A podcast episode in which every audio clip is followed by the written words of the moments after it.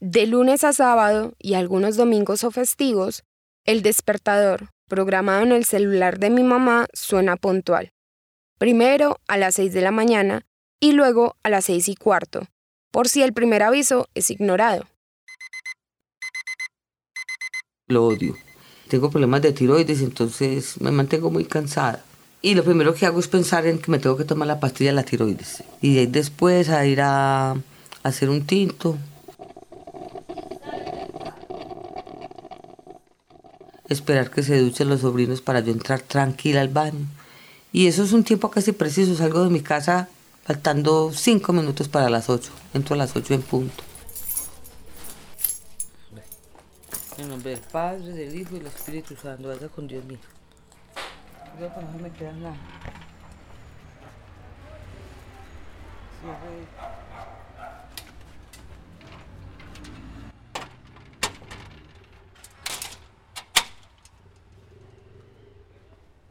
Desayuno todos los días a las nueve.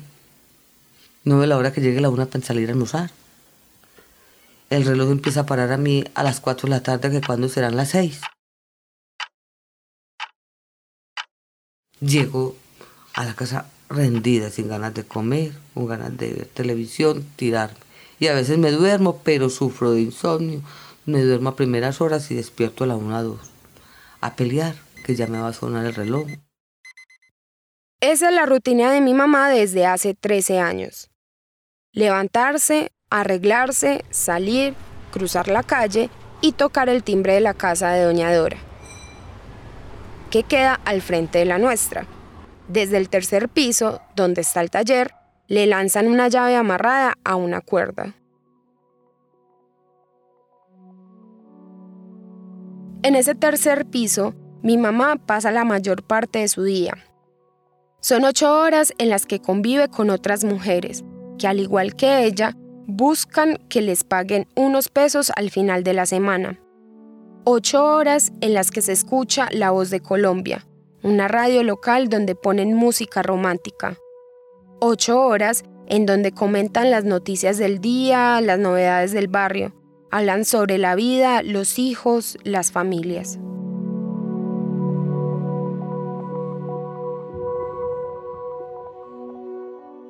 Cada vez que mi mamá llega a casa, se queja de un dolor distinto, a veces en sus manos, otras en los hombros o cadera. Cuando la escucho quejarse, pienso en su futuro. Y madre, y con el tiempo, o sea, ya llevas más de 20 años en esto, ¿por qué continúa trabajando? ¿Por qué continúo trabajando? Porque me siento útil. Me pregunto si algún día mi mamá dejará las máquinas. Y la verdad es que lo dudo. Simplemente porque a ella le quedan muchas telas por unir, telas por unir, telas por unir, telas por unir, telas por unir, telas por unir, telas por unir.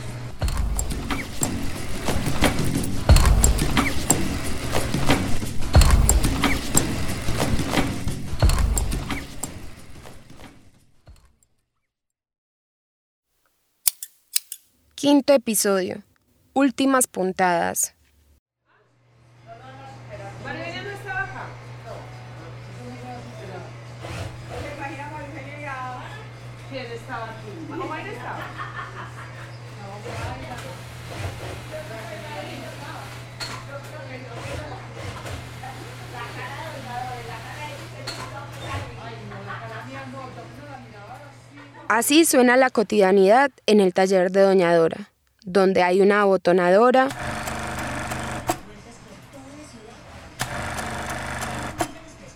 una jaladora, dos dos agujas,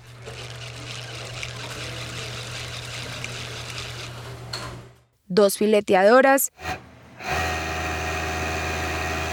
Y seis planas. Ahí trabaja mi mamá con otras seis mujeres del barrio El Congolo.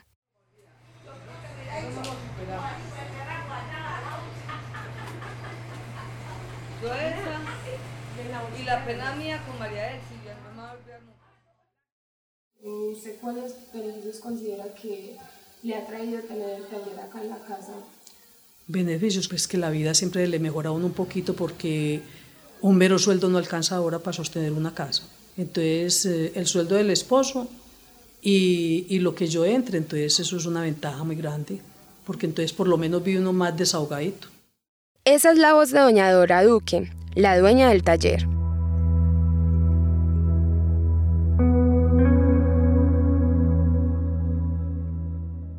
Doña Dora ha vivido casi toda su vida en el barrio El Congolo. Aquí se casó a los 17 años con don Reinaldo Correa, con quien tuvo dos hijos, Adriana y Edwin. Toda la vida me gustó el ganarme la plata en una máquina. Mm. Claro, pues todavía lo hago. Y todavía lo hago. Sí. Y estas me dicen, ma, que no trabajes. Le digo yo, no, a mí me gusta.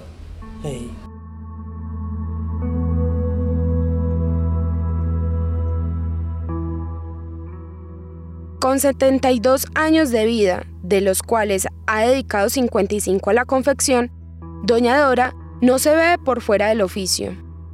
Porque yo me casé sin ajustar 17 años. Entonces cuando me casé yo pensé en que tenía que hacer algo y superarme en alguna cosa, ¿cierto? Entonces entré a clases de modistería a un colegio en Medellín, no recuerdo el nombre. Eh, entré allá, mm, eh, aprendí un poco la modistería, ya después de eso ya me metí con las máquinas. Doña Dora y su esposo compraron una tejedora y con ella hacían gorritos o ropita para bebé que la vendían a la cooperativa de Fabricato, empresa en la que don Reinaldo Correa trabajó desde que tenía 15 años. En 1976, después de 13 años, don Reinaldo renunció y toda la familia migró a Venezuela. Allá, doña Dora conoció el mundo de la confección de camisas. En la época en que tenía los muchachos por entre 9 y 10 años, que me fui para Venezuela, me estuve tres años, allá también trabajé en, en máquina. Cuando regresamos de allá, yo creo que montamos una cafetería en el parque. Yo trabajé como cinco años en esa cafetería. Después de eso fue que ya volví, compré máquinas, porque yo en Venezuela trabajaba eso. Volví, compré máquinas y ya empecé, pero trabajaba prácticamente sola. Trabajaba con mi hermana. Doña Dora regresó a Colombia en 1980. Cuatro años después, la familia Correa Duque montó el taller. Inicialmente solo trabajaban Doña Dora, una hermana y una mujer que era la pareja de su hijo. ¿Y, er, en ese momento recuerda a cuáles terceros? Pues a... Ay, a, los que se llaman, los llaman los García. Ah, o sea, los a varios, a los peñoleros. es que yo empecé con los peñoleros. Sí, son los mismos peñoleros que le dieron costura a varias mujeres en el barrio, como doña Livia. Los clientes que me daban a mi costura fueron más que todo estas personas, Eusebio García, los Garcías más que todo. Marlene. Ah, eran unos peñoleros. No, los mejores recuerdos. Mejor dicho, los patrones míos. ¿A cuál de todos se manejaba más bien? E incluso mi mamá. Y me contactaron con uno de los que llamamos nosotros los peñoleros y les trabajé también un tiempo.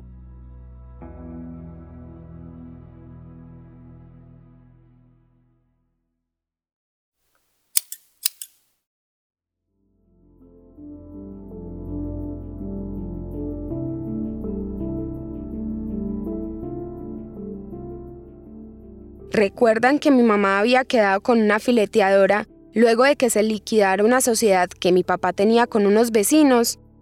Pues esos personajes son precisamente don Reinaldo y doña Dora.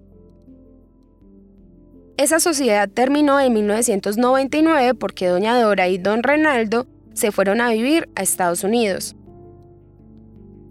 Porque, a ver, te cuento, mi mamá estaba fuera del país.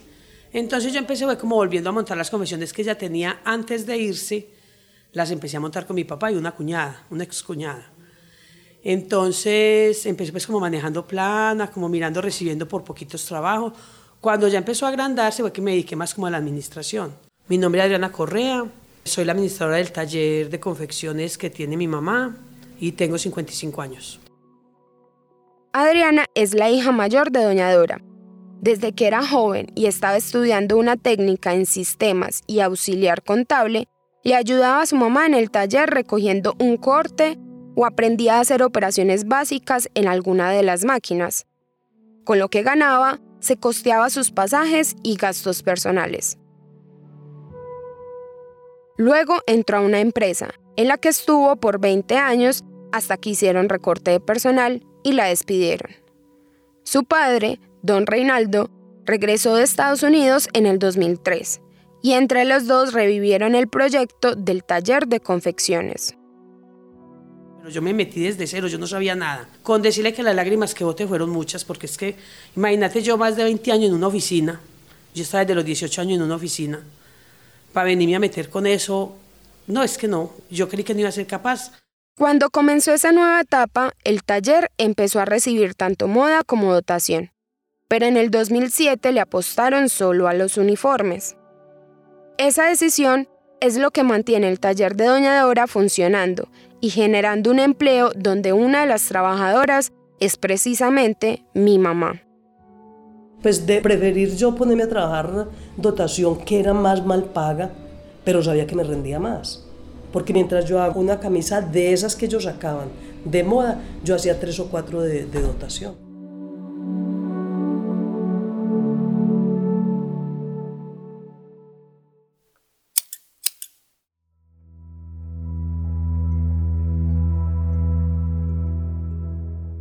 Desde el 2010, cuando dejó de trabajar en el taller de Doña Livia, mi mamá no ha tenido otra pausa laboral tan larga y las pocas veces que le ha tocado quedarse en casa han sido recesos, a lo sumo de una o dos semanas. Pues, ha habido como dos años en que sí hemos parado, pero no tanto como el hecho de trabajar en talleres donde se trabaja moda, porque es muy complicado. En el caso mío, pues yo podía aguantar, pero en el caso de muchas otras, no, ya tenían que ir a buscar otro oficio o otro taller.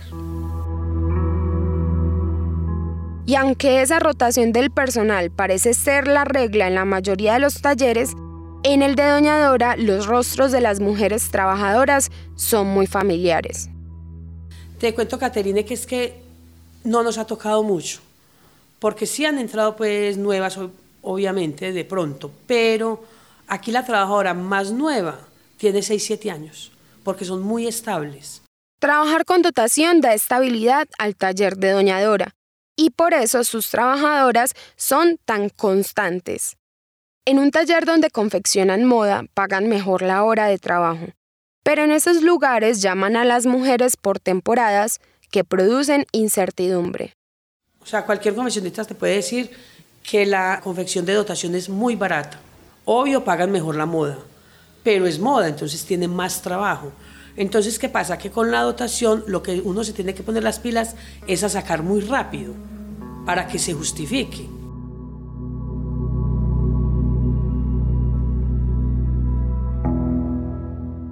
Cantidad, rapidez y calidad. Esa es la consigna de todo taller que quiera sobrevivir en el tiempo. De esas tres cualidades es que dependen las ganancias y las pérdidas de estos negocios. En parte por eso cuando mi mamá montó su emprendimiento desistió.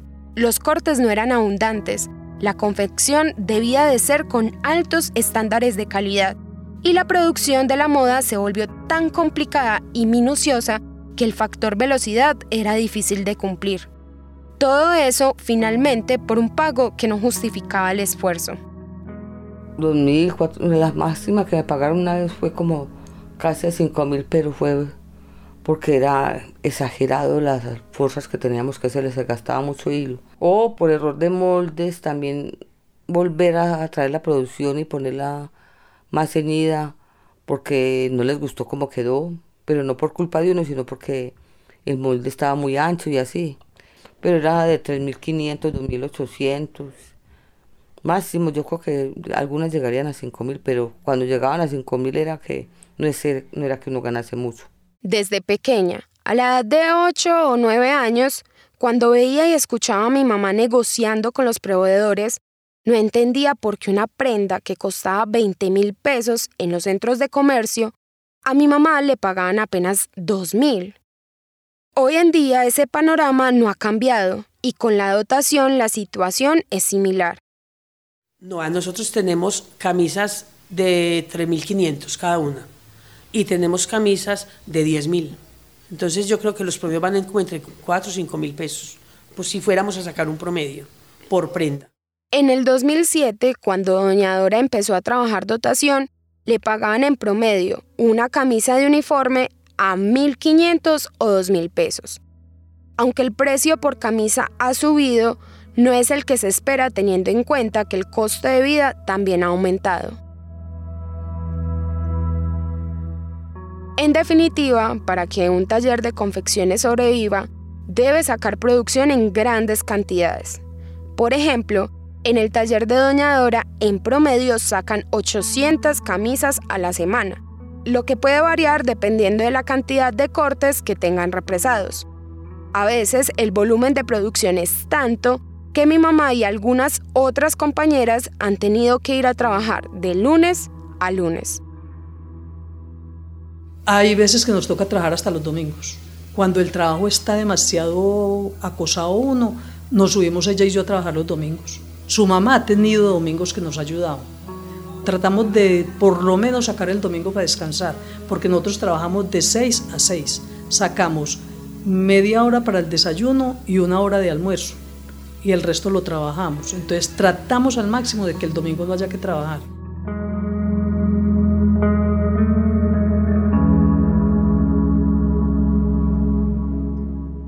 Todas estas mujeres, no solo doña Dora y Adriana, sino también doña Livia, doña Miriam, Marlene, mi mamá, reconocen que ser el propio jefe implica muchos más sacrificios y responsabilidades.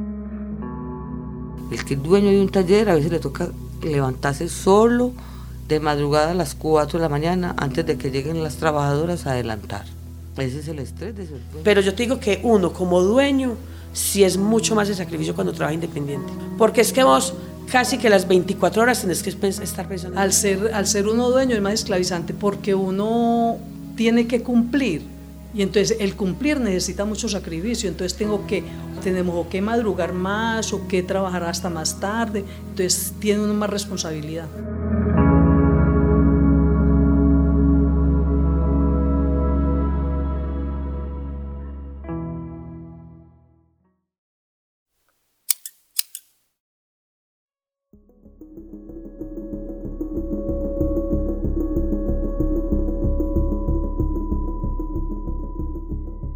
Hemos venido hablando de los talleres, las dinámicas que se desarrollan dentro de estos espacios de trabajo y cuáles son los principales procesos en la producción de una prenda de vestir.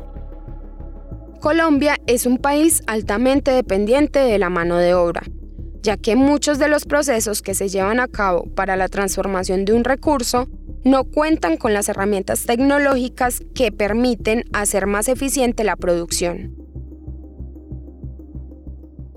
Básicamente a las empresas de confección, si son en el ámbito, eh, digamos, informal, sus niveles de ingreso dependen de los minutos que logres sacarle a, un operario, ¿cierto? Esa diferencia entre lo que yo te pago a vos y lo que yo puedo cobrarle a la empresa.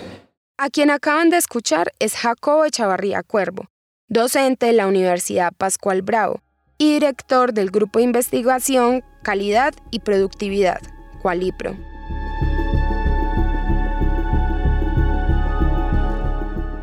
Generalmente estos talleres de confección en los barrios se dedican a trabajar para terceros, o sea, empresas que tienen una marca pero no tienen planta propia de ensamblaje. Así que a los talleres satélites llegan ya los lotes diseñados y cortados. Lo único que deben hacer las operarias es ensamblar las partes.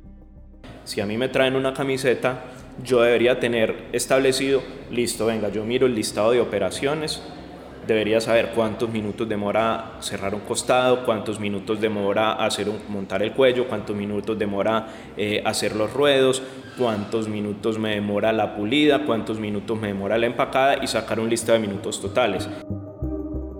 Con esta estandarización, las dueñas de los talleres pueden cotizar un valor de la confección de una sola prenda de una manera más justa que les permita cubrir los costos fijos, variables de materia prima y sobre todo la mano de obra. Otro de los aspectos no menos importante son las características de ese personal presente en los talleres. Yo creo que, a ver, como se trata de una actividad que implica un mayor nivel de detalle, atención, minuciosidad en la actividad del coser la prenda de vestir, hay una relativa superioridad femenina por nuestra atención al detalle, al cuidado, etcétera, que nos hace un poco como mejores trabajadores. Esa es la voz de Natalia Ramírez Bustamante, profesora de la Facultad de Derecho de la Universidad de los Andes y directora del Semillero de Investigación, Trabajo y Derecho en la misma universidad. Natalia agrega que aparte de esas habilidades asociadas al detalle, están aspectos como la sumisión y docilidad. Luego hay una cantidad de relatos o interpretaciones de los investigadores que hacen investigación específicamente como sobre género y trabajo, que asocian a las mujeres con trabajadores o trabajadoras más dóciles, que cumplen las reglas, que están más dispuestas como a aceptar las jerarquías, junto con, en ocasiones, menores salarios. En el Congolo, la mayoría de los talleres de confecciones son informales, y en ocasiones esas jerarquías de mando de las que habla Natalia se diluyen, porque las mismas dueñas se sientan en las máquinas a confeccionar, como cualquiera de sus trabajadoras. La diferencia entre los talleres informales y formales radica en la estabilidad salarial y el acceso a prestaciones sociales, derechos que hacen del trabajo una labor digna. Sin embargo, Natalia pone en discusión esa idea, argumentando que el bienestar también está en la posibilidad de ser seres autónomos y poder administrar nuestro tiempo. Que uno esté trabajando de acuerdo con las reglas del Código Sustantivo del Trabajo no le quita la condición potencial de trabajo precario o, digamos, trabajo en condiciones indignas al trabajo que uno está haciendo.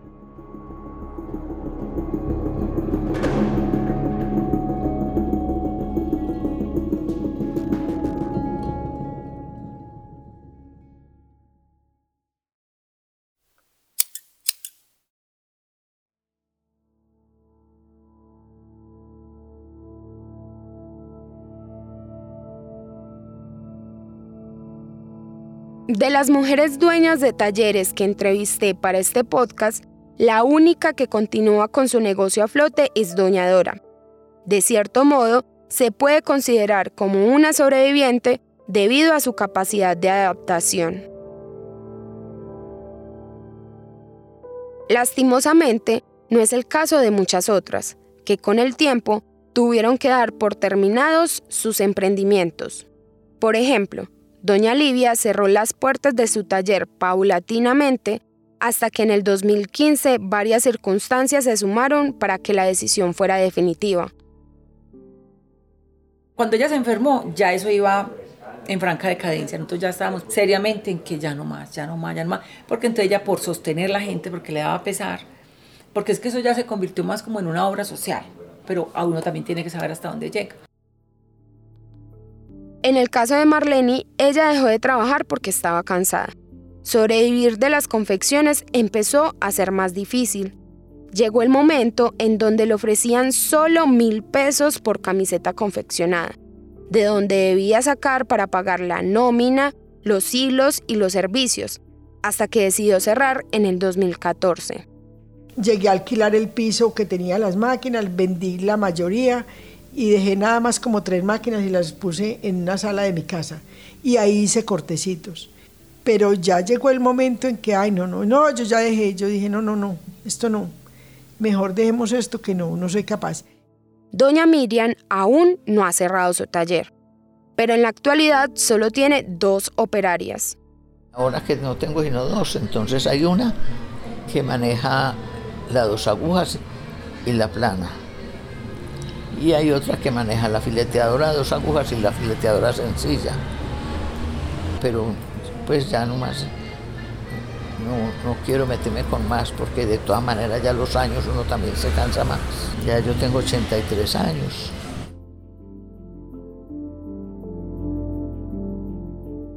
Mamá que cerró su taller en 2005, pero sigue trabajando en el taller de confecciones de Doña Dora. ¿Por qué continúo trabajando? Porque me siento útil. Me siento que tengo una labor. Pues una parte socializo, eh, tengo un hogar constituido, entonces me parece que si me quedo en la casa me coge la depre y el mal genio. Y es un centavo extra y yo, yo intento desde que yo me conozco, desde que estudiaba, hacer las cosas muy bien.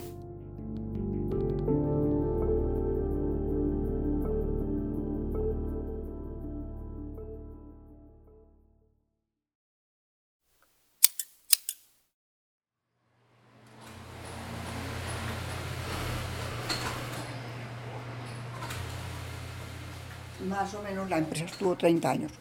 Y como te digo, mucho, mucho pues que decir, porque la gente, como te digo, se le ayudó muchísimo a la gente, gente enferma. Mucho sacrificio, porque trabajar independiente es muy difícil. No es como mucha gente piensa que qué bueno no tener patrón. Todos los muchachos y el esposo mío me han rogado mucho que cierre. Y cada año son a mano, abrazo, y yo, ay no, es que me hace una falta, yo todo el día soy como sin qué hacer. Se me fue poniendo muy duro que yo ya dije, no, con lo que ya hay ahí, listo y no más. No, no, no, yo ya no puedo seguir trabajando, esto está, esto es lo que deja es nada. Esa esclavitud eh, no me deja más si alquilo este apartamento. Se puede pensar de dos maneras, se puede decir que al ámbito laboral es esclavitud, se puede decir, pero en el ámbito de la miseria en que se vive en muchos hogares, es como una entrada más.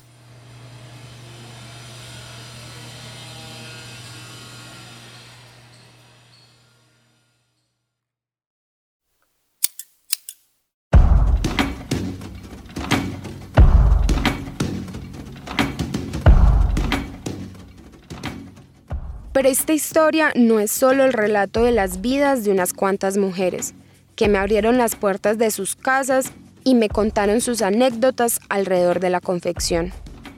Esta historia no es únicamente la historia familiar o del recorrido de vida de mi mamá. Esta historia es mucho más y representa a las mujeres que día tras día están detrás de una máquina, cosiendo. Me llamo Adriana Correa y llevo alrededor de 22 años. Mi nombre es Dora Duque y llevo alrededor de 35 años más o menos. Mi nombre es Gloria Amparo Rengifo confeccionando hace dos años y medio. Ana Patricia Murillo y yo llevo más de 20 años. Margarita Luisa Marín Espinosa y llevo 5 años. María Acevedo y llevo alrededor de, de 20 años en la confección. Mi nombre es Omaira González, llevo 23 años en la confección. Mujeres que en el barrio El Congolo de Bello han unido las telas con las que se visten la gente en Medellín, en Antioquia, y que todavía por lo que me cuentan, les queda muchas telas por unir, telas por unir, telas por unir, telas por unir, telas por unir, telas por unir, telas por unir.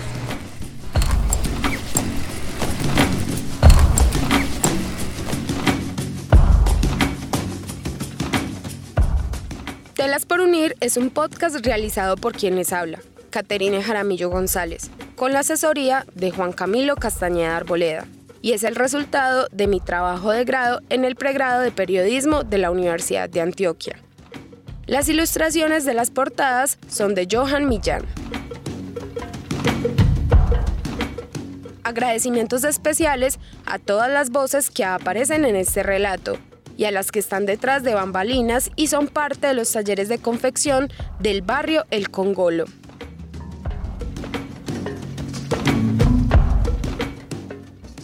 También al laboratorio de la URBE y al profesor Alejandro González Ochoa por la colaboración en este proyecto y por haber hecho que me enamorara de los podcasts.